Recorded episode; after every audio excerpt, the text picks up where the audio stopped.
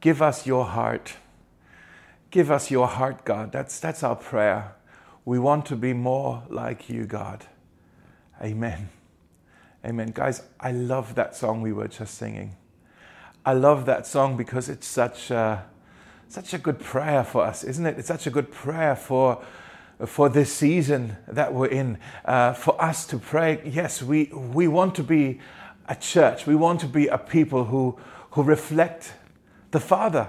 We want to be a people who are His hands and His feet. And so it's good for us to sing. I hope we'll keep singing the song over the next few weeks and uh, properly learn it for us to sing. Give us your heart. Make us like you, God. You know, a moment ago, Juliet was already saying that uh, we are starting a series today uh, that is based on the annual, like the, the verse for the year. There's a verse for the year that was picked for 2021. I don't know if you know this. They pick a verse as a theme for every year. Um, and the verse for this year, for 2021, is out of Ch- uh, Luke chapter 6, where Jesus says, Be merciful just as your Father is merciful. Be merciful just as your Father is merciful. And uh, this verse talks about how God uh, feels towards us and it also talks about how he wants us, his children, to live and to represent him. That's why we sing, Lord, give us your heart. Make us more merciful. Make us more like you, God. God, you are merciful. We want to be more like you. Make us also a merciful people. You know, the word mercy in, in German is the word barmherzig. It has the word Herz for heart in there. Uh, really, mercy is a quality of the heart. And that's why we are calling this new series that we're starting today. Uh, in German, we will call it Herzmuskeln, which translates to heart muscles. Okay? The muscles of our heart. And what that means is we want to train that muscle of mercy. We want to train and learn how to do that and, and grow in that area and, and improve in that area. Maybe you're one of that types of people who at the beginning of the year, maybe you have also made a New Year's resolution um, to get back in shape and to look after your physical fitness, and that's great. Uh, this series, in many ways, at the beginning of the year, is an attempt for us to also um, work on our spiritual fitness, okay? It's for us to say we want to work on this muscle of mercy. We want to grow in, in mercy. We want to have mercy in our hearts. And so look at these next four weeks as sort of actual cardio, cardio training uh, for us to learn what it means to be a merciful people. Lord, make us merciful just as you, our Father, as you are merciful. And so today we're going to start out with uh, maybe quite a difficult aspect of mercy, which is forgiveness. Forgiveness. And I say it is difficult because I'm sure you figured this out, but people hurt people. People hurt people. Have you figured this out? I'm sure we're all experts on this. You, I know you watching this, whoever you are watching this, wherever you are watching from, I'm sure, sadly, I'm, I'm sure, you've been hurt by other people. I know that because I have hurt people and I have been hurt by people. Everybody I know has hurt people and has been hurt by people. It's what we do. Uh, people always hurt other people, sometimes deliberately, sometimes accidentally, uh, but we hurt each other all the time. And so we need to learn how to forgive, but it's difficult for us because many of us are deeply hurt. Maybe you are watching this and, and you have a wound in your life, a deep wound that you have in your life. Maybe it's a fresh wound, maybe it's an old wound that is in your life. And you think of this right away. As soon as I started talking about it, it's there because it's so present in your life and it's there. And you need to know this. God so desires for you to experience freedom from that wound. God so desires for you to be healed from that wound that wound that you have. And some of you, you maybe have carrying stuff already, not just for days and weeks, but for months, maybe years, maybe decades. You're carrying wounds with you and they have affected you. They have made you more bitter and, and resentful and, and maybe negative or maybe angry with people or you struggle to trust other people. And, and, and there's stuff that you're carrying as a consequence because of that one wound that you have. The Bible says in Hebrews chapter 12 that bitterness is like a root under the surface. Sometimes we don't even know that it's there. The bitterness that is there, it's under the surface. Uh, we, we may not even realize that it's there, but it's affecting us. It, it, it, it, it causes things in our lives, and we don't even realize it. It's under the surface, it's a, it's a, it's a root. But there is hope because there is a door to freedom, there's a door to healing, and that's forgiveness. We need to learn how to do this, how to do forgiveness. How are we going to do this? And, and why, why is it so important to God that we learn how to forgive? That we learn to do this? Why is it so important to God that we do this? It's a good question. Peter asked that question. He asked Jesus that question uh, 2,000 years ago. Look with me here in Matthew chapter 18, uh, in verse 21. Peter came to Jesus and asked, Lord, how many times must I forgive my brother when he sins against me?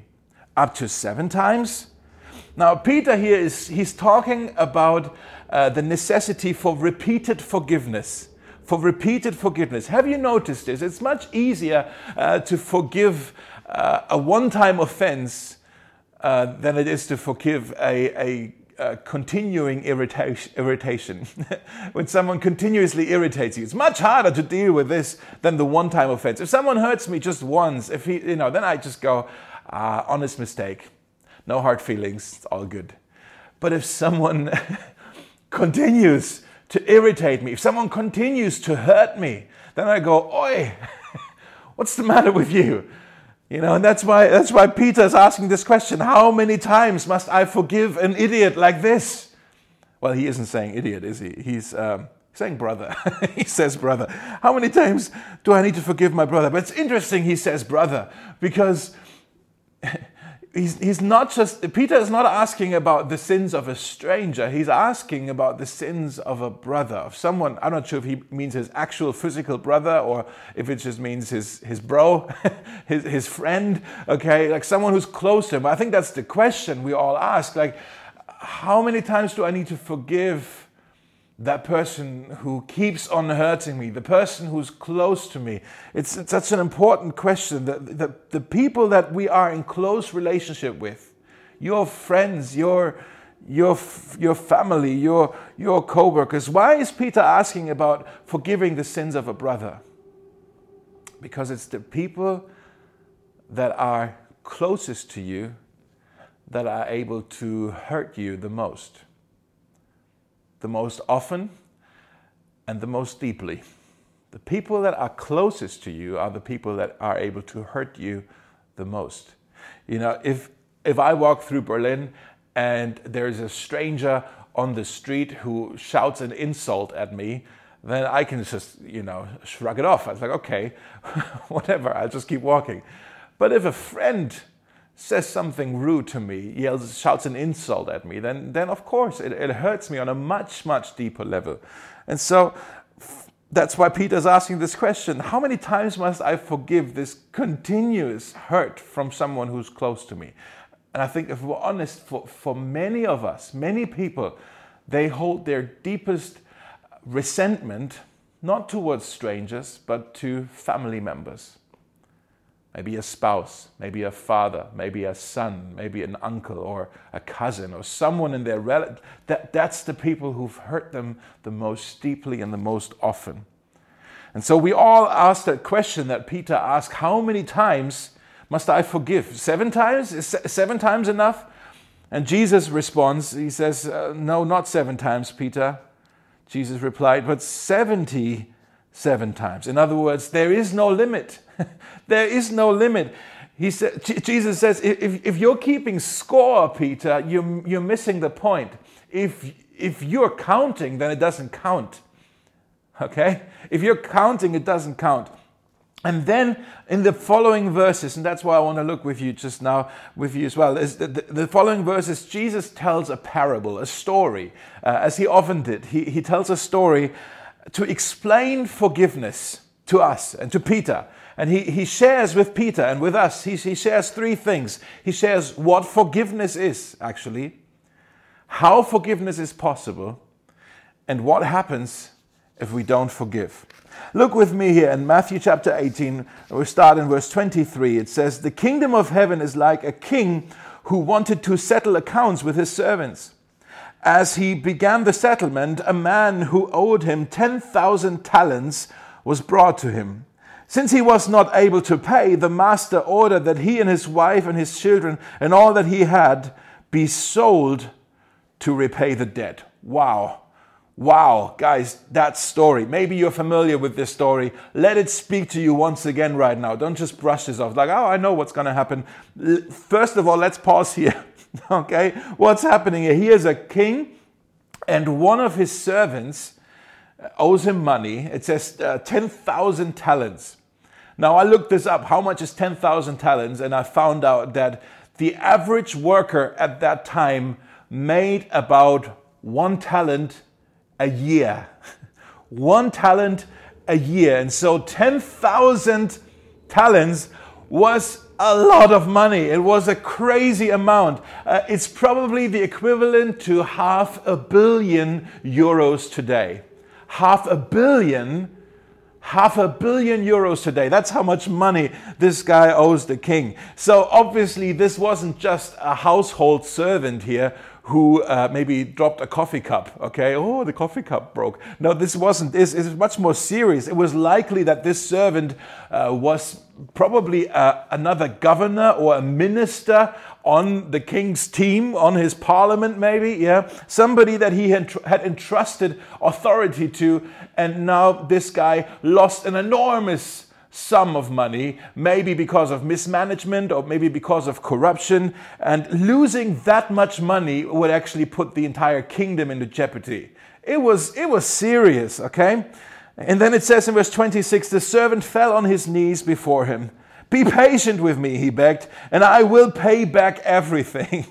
now, that's actually a bit, if you know how much money we're talking about, that's that's a bit silly now, isn't it? G- give me a few more days, he's saying. Like this man owes the king half a billion euros, and he says, "Give me a few more days." It's like one of those mafiosi movies, you know, where the mafiosi boss, the mafia boss, has already a gun to your head, and he's like, "I will get the money. you know, give me a few more days." And he knows there's no way I can get that money together in a few more days. There's no way. The magnitude of his debt is way too high way too high. He will never be able to repay this.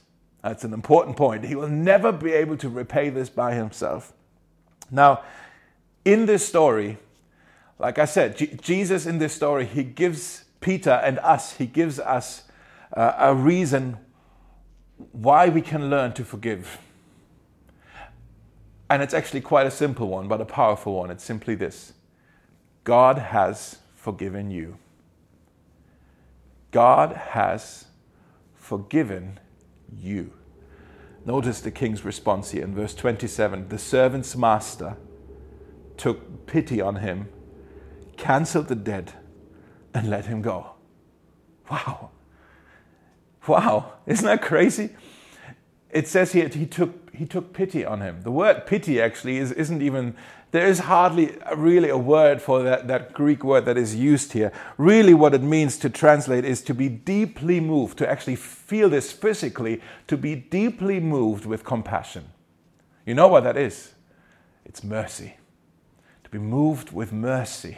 That's what's happening in the heart of the king. Now, if I'm honest with you, when someone hurts me, uh, what I feel in my heart is anger, uh, frustration, uh, you know, all these uh, dark thoughts about how I'm going to get my revenge. That's what I feel in my heart. But not this king.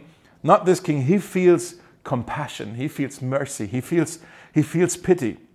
And then it says he canceled the debt and let him go. And I know you think what I think. it's like, what? How can he cancel this amount? That's, that's too much to just cancel. That's, that's too big a amount to cancel. How, how, how can he let him run? What about the 500 million deficit in, in the books now? How, what, who's going to pay for that? And I think that's exactly the point that Jesus wants us to understand. Forgiveness always costs. Maybe you want to write this down. Forgiveness always costs, it's always costly. Uh, couple of weeks ago, I got a new phone. Okay, finally, I have a new phone because my old phone had a, had a massive uh, broken screen, and I didn't want to deal with it. It was like, ah, if I repair this, it's almost as good as a new phone, and uh, whatever. And I never dealt with it, but now I got a new phone. Okay, late uh, Christmas present, I guess, uh, and I'm really happy with my new phone. Um, but if you were to let's just say, what if you were to play a game on my phone and you would drop the phone, whether it's an accident or not, you would drop the phone and you would, uh, my, my screen would be cracked again. yeah, you would break my phone basically. Now, I have two options, right? I could say to you, hey, I know it was a mistake, but you still, you, you broke my phone. Uh, and so you have to repair it or buy a new one. You have to pay the cost. I, am going to make you pay for it. You broke it. Uh, you got you owe me a phone, a new one maybe, or uh, one that's not broken. You owe me, right? That's just fair. That's just you know that you broke my phone, you pay for it. Or I could say, that would be really gracious and merciful of me if I were to say, um, hey, this I know this was a mistake. Don't worry about it. I, I won't make you pay. Now, I could say that, but then I would still have to either live with a broken phone, with the, with the damage, or I would have to absorb the damage and pay for it myself. You know, either way, someone's got to pay. Either you, if, you, if I don't make you pay, then I have to pay for it myself. Does that make sense? It's really important that we get this. Forgiveness always comes at the cost of the one granting the forgiveness. There's always a cost when you have to forgive. And once I say, I forgive you, then I say, it's as if I say, I absorb the cost. I don't I don't make you pay. I won't make you pay. I'll pay. I won't make you pay. That's what forgiveness is. To even say, I promise, I won't even bring this up again. I won't bring this up, not to you, not to others, not even in my own thoughts. I won't bring this up again. It's absorbed, it's gone, it's dealt with, it's good. Yes, this costs me. But I do this out of mercy, out of, out of love, out of compassion, out of pity. Uh, I absorb the cost. And that's something we need to understand. In this story, there is a king who has mercy, and he decides to forgive and to absorb the debt himself. In our story, this is just a parable, but in our story, in reality, God had mercy on us. And He decided to forgive us of our sin, of our debt. He decided to forgive us. And His forgiveness was costly. It cost Him His own Son, who took the debt and He paid for it. For, for it. He, he paid for it with His life so that we can run free. You see the parallel. What, what the king did to the servant is what God did for you and for me. Now, that's good news, isn't it? Isn't that good news? I want to ask you this question right now. I want to ask you, how do you feel when I speak to you about this truth, about this good news? What do you feel in your heart? What do you feel in your soul? This, is, this right now is the key to whether you learn how to forgive or not. What do you feel? Maybe some, some of us may have heard this that our sins are forgiven. Maybe you have heard this already so many times that you are numb inside. You don't even feel a thing anymore. It's like, yeah, my sins are forgiven. Maybe there's some of you watching this and you think to yourself, well, I don't need forgiveness. There's nothing wrong with me. What are you saying? I have a debt to pay. What are you saying? I have sin. I, I don't need forgiveness. Maybe that's what you think. Maybe there's some of you watching and you think, I don't want forgiveness. That's different. I don't need forgiveness means there's nothing wrong with me. If you say, I don't want forgiveness, so maybe you can admit there's maybe stuff that you owe, but you still think that you are able to somehow repay that debt, that you are able to pay it back somehow. You say, I don't want to be somebody's uh, pity project. I'm going to work this out myself. I'm going to be extra good. I'm going to prove God. I, I'm, I'm, I'm going to deal with sin myself. Or maybe on the other side of the spectrum, maybe, maybe there are some of you watching this and, and you think, oh, this is a great story. And it probably includes everyone. I'm sure everyone can be forgiven, but not me. My sin, my debt is so heavy God cannot forgive this much. I, am I'm, I'm, I'm too far. I'm too far beyond God's grace. God, God cannot forgive me. My debt is too high. I want to ask you this, guys. It's so important. Do you know how much you have been forgiven? Do you know how much you have been forgiven? And how does this make you feel when you think about think about this?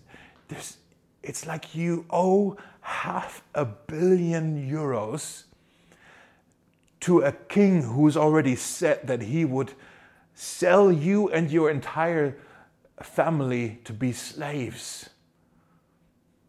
And then he suddenly changes his mind and he says, No, hold on, no. No, no, I'm not going to do this. I, I, I have compassion for this man. I have compassion for this family. I won't make them pay back with their lives. I'll absorb the cost. I'll pay for it with my life. I'll let them live. Do you know how much you have been forgiven? Now, with this guy as well, Shouldn't you feel when, when, when 500 million euros of debt are taken off your shoulders, shouldn't you feel some kind of relief, joy, maybe, gratitude, right? Not this guy. What does he say? Uh, what's happening? In verse 28, when that servant walked out, he found one of his fellow servants who owed him a hundred denarii. I looked that up as well. It's about 15 euros one five, 15 euros. Uh, he grabbed him and began to choke him. Pay back what you owe me, he demanded. His fellow servant fell to his knees and begged him with the same words he just actually uttered himself uh, Be patient with me, and I, I will pay it back. But he refused. Instead, he went off and had the man thrown into prison until he could pay the debt. Just a moment ago, this guy was the recipient of unbelievable mercy and compassion, but now he was unwilling, actually, to be merciful to others. He didn't want to forgive the colleague. He said, I'll still make you pay. You still owe me. Do you know what his problem was? You know what I think his problem was? I don't think he's realized how much he had been forgiven. I don't think he's realized it, how much he had just been forgiven. He's, it says he, he refused to forgive. What a strong word. He refused to forgive. And guys, I think that's, that's one of the greatest tragedies among churches today. That there's so many, so many Christians who refuse to forgive so many Christians who struggle with forgiveness, and I think it is because they don't know how much they have been forgiven. They, they don't know how much they have been forgiven. Because I think what Jesus is trying to tell us here in this story is once you are forgiven, you can become forgiving. Okay? Once you are forgiven, you can become forgiving. Once you have experienced mercy, this will make you merciful. Once you have tasted compassion, you will become more compassionate. Okay? Uh, basically, what I do to you, you will be able then to pass on to others. It's the heart of the same teaching as we see in our verse for the year in Luke chapter 6. Be merciful. Why? Because your Father has been merciful to you. Be merciful as your Father has been merciful. And the way Jesus is teaching this parable here, it, this is such an obvious point to the people who listened at the time, to Peter, to the others who were around, but also to us. It's like we all go, hey, what's up with this guy? He has just experienced this great uh, mercy from the king. He was just relieved from this debt. Like, how can he not be a little bit generous with this guy with just 15 euros? That's ridiculous. How can he not show great mercy now? How can he be not merciful?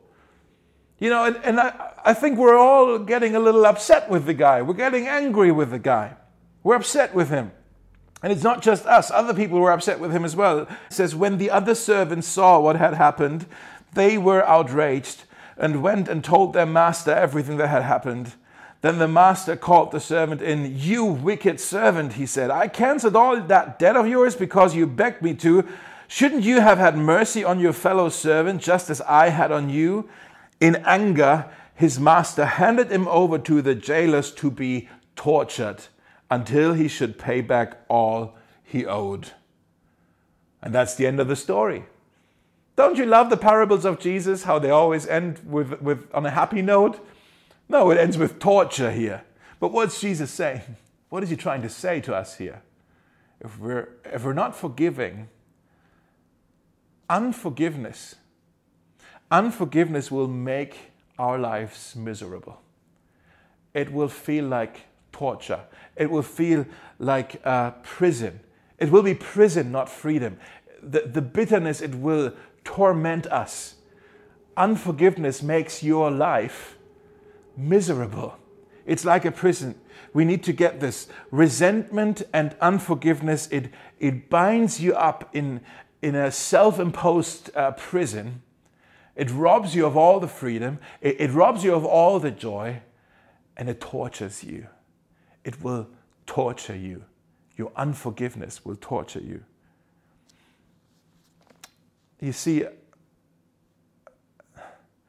you, you can't control the hurts that happen in your life,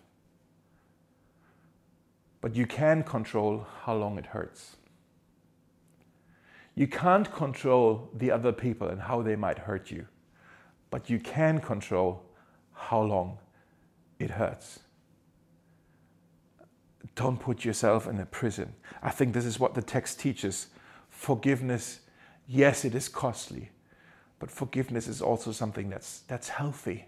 It's healthy because bitterness uh, and resentment and pain and anger, they will eat you alive. They will eat you alive. You think you're hurting someone else with your bitterness and with your. No, you're not hurting them. It's like you're drinking, it's like you made poison for somebody else and you're drinking it yourself. That's what this is. Okay? You're drinking the poison yourself. It's eating you alive. It's you're in the prison. That's what this is saying. I know many, many of us, all of us, you've been hurt in your life. Maybe you've been rejected. Maybe you've been bullied. Maybe you've been mistreated. Maybe you've been abused. Maybe you've been laughed at. Many of us, we, we, we deal with some, it's serious stuff I'm talking about today. There's some serious wounds. But I also want to say, as serious as it is, that prison is serious as well. And you don't need to live in that prison. You don't need to, you can be free from that prison. And the door is open. The door is the door called forgiveness. Forgiveness. Now, that doesn't mean that you have to trust the person again that has hurt you. It doesn't mean that you have to automatically reconcile and reestablish a relationship. No, no, no. There's a difference between forgiveness and trusting again. Trust takes time. And please do hear me out. Take your time with giving someone your trust. Okay, that's good. In Second Timothy, by the way, there's an example. It's just very brief, where Paul he writes this letter, right? He writes it to Timothy, and and he, he writes to him about, hey, Timothy, there's this guy there. Uh, his name is Alexander.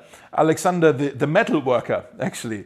Um, and Alexander, the, we don't even know really what happened, but it seems like Alexander the metal worker uh, had hurt Paul very deeply.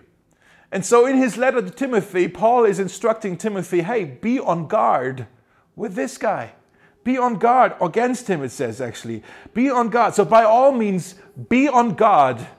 Learn some lessons that you, that you need to learn about the particular people that hurt you and, and put around yourself some safe, some safe boundaries, some, some healthy boundaries. You need this for sure. But also learn forgiveness for your own sake, so that the pain doesn't have a chain on you, it doesn't torture you anymore. Now, how is that possible? Again, I want to uh, maybe explain it this way. When that servant, when he approached the other servant, right, who owed him the 15 euros, when the one servant approached the other servant, it actually says that he grabs him uh, actually around the neck and he starts to choke him. Can you believe this? He starts to choke him. He said, I will make you pay. You owe me. And then it also says, uh, after he begged, I don't have any money. After he begged, he says, uh, I'm going to put you into prison until you repay me. Now, what's happening here? And actually, I've wondered this what right does this servant have to suddenly go around playing judge of others? You see what, what's happening here? What are we seeing here? There's a servant. He's clearly a servant. Even if he had authority and maybe uh, responsibilities, he was still called a servant throughout the story. There's a servant here who's trying to play judge. There's a servant here who's trying to act like he's king. And guys, that's exactly what we are doing when we are unwilling to forgive. We are trying to play, play judge. We are acting like we're king. How how do we get rid of this? This, this need for us to. Now, I want to judge. I, I want to decide what you deserve. How do we get rid of this? Well, let's look at the king who became a servant. If we servants have a problem with acting like a king, we need to look at the king who became a servant, and that is Jesus, Jesus Christ. The Bible says Jesus came to earth to become one of us. He came down to us, knowing full well that it would cost him everything. And Philippians 2 talks about that Jesus is God who did not hold on to his rights as God, but he uh, made himself a servant to us. And he died the death of a criminal on the cross. And on the cross, the last words he said were tetelestai. Tetelestai. And then he died. What does that mean? It's often translated as it is finished. And that's right. That's what that means. It is finished. But you know, the literal translation of this actually means it is paid. Tetelestai. It means it is paid. Jesus has paid for your debt, for my debt. The king became a servant who paid for our debt. So when you struggle with an unforgiving heart, when you rather like to play judge, you need to look to Jesus, the king who became a servant. He did not make you pay your debt, not one penny of it. He did not make you pay and your debt was great, and my debt was great. But he absorbed the cost willingly, willingly, and he paid it himself. And so today, you can be forgiven. You can be free. And when you're free, you also have the freedom to forgive those who hurt you. I want to ask as we close here, who, who is it that hurt you in your life? Who is it that maybe this whole message, uh, while I was talking, you thought of this one person or this one situation? Who is it that hurt you the most in your life? And maybe, like Peter, you're saying, well, how many times do I need to forgive that person? Are you keeping score with that person? I want to say, stop counting and start praying uh, that, that, that God will give you the strength and the power and the grace and the mercy to forgive, to release, to let go, to be free. In fact, why don't we do this right now? If there's someone that comes to mind, um, you can actually just try to start praying for them. And if that is too hard, I get it. Um, maybe too hard. And may, maybe then you just want to pray, Lord, help me with my spirit that is so unwilling to forgive. Give me a spirit that is willing to forgive. Maybe start there. Uh, but maybe today you want to say, Lord, I choose to forgive that person. And you actually just name that person right now as I'm talking. We're praying now. Right now, as I'm talking, name that person before the throne of God. God knows you've been hurt. It may have happened in a secret, hidden place, but God knows you've been hurt. You can name that situation, you can name that person before the throne of God. And you say, Lord, I want to be free. I want to forgive that person. I don't want to live with the torture of this experience or this whatever it was, this, this, this word, or this action that has hurt you. I don't, I don't want this anymore, Lord. I want to be free from this. And maybe just pray something like this Lord, I thank you that you keep no record of wrongs. Thank you, God, that you love me so much. Thank you for your mercy that is for me. Thank you that you have forgiven me. And Lord, help me to understand and realize this more and more how much I have been forgiven. Help me to taste the freedom that you have granted me because I no longer have to pay you back anything. Jesus has paid it all.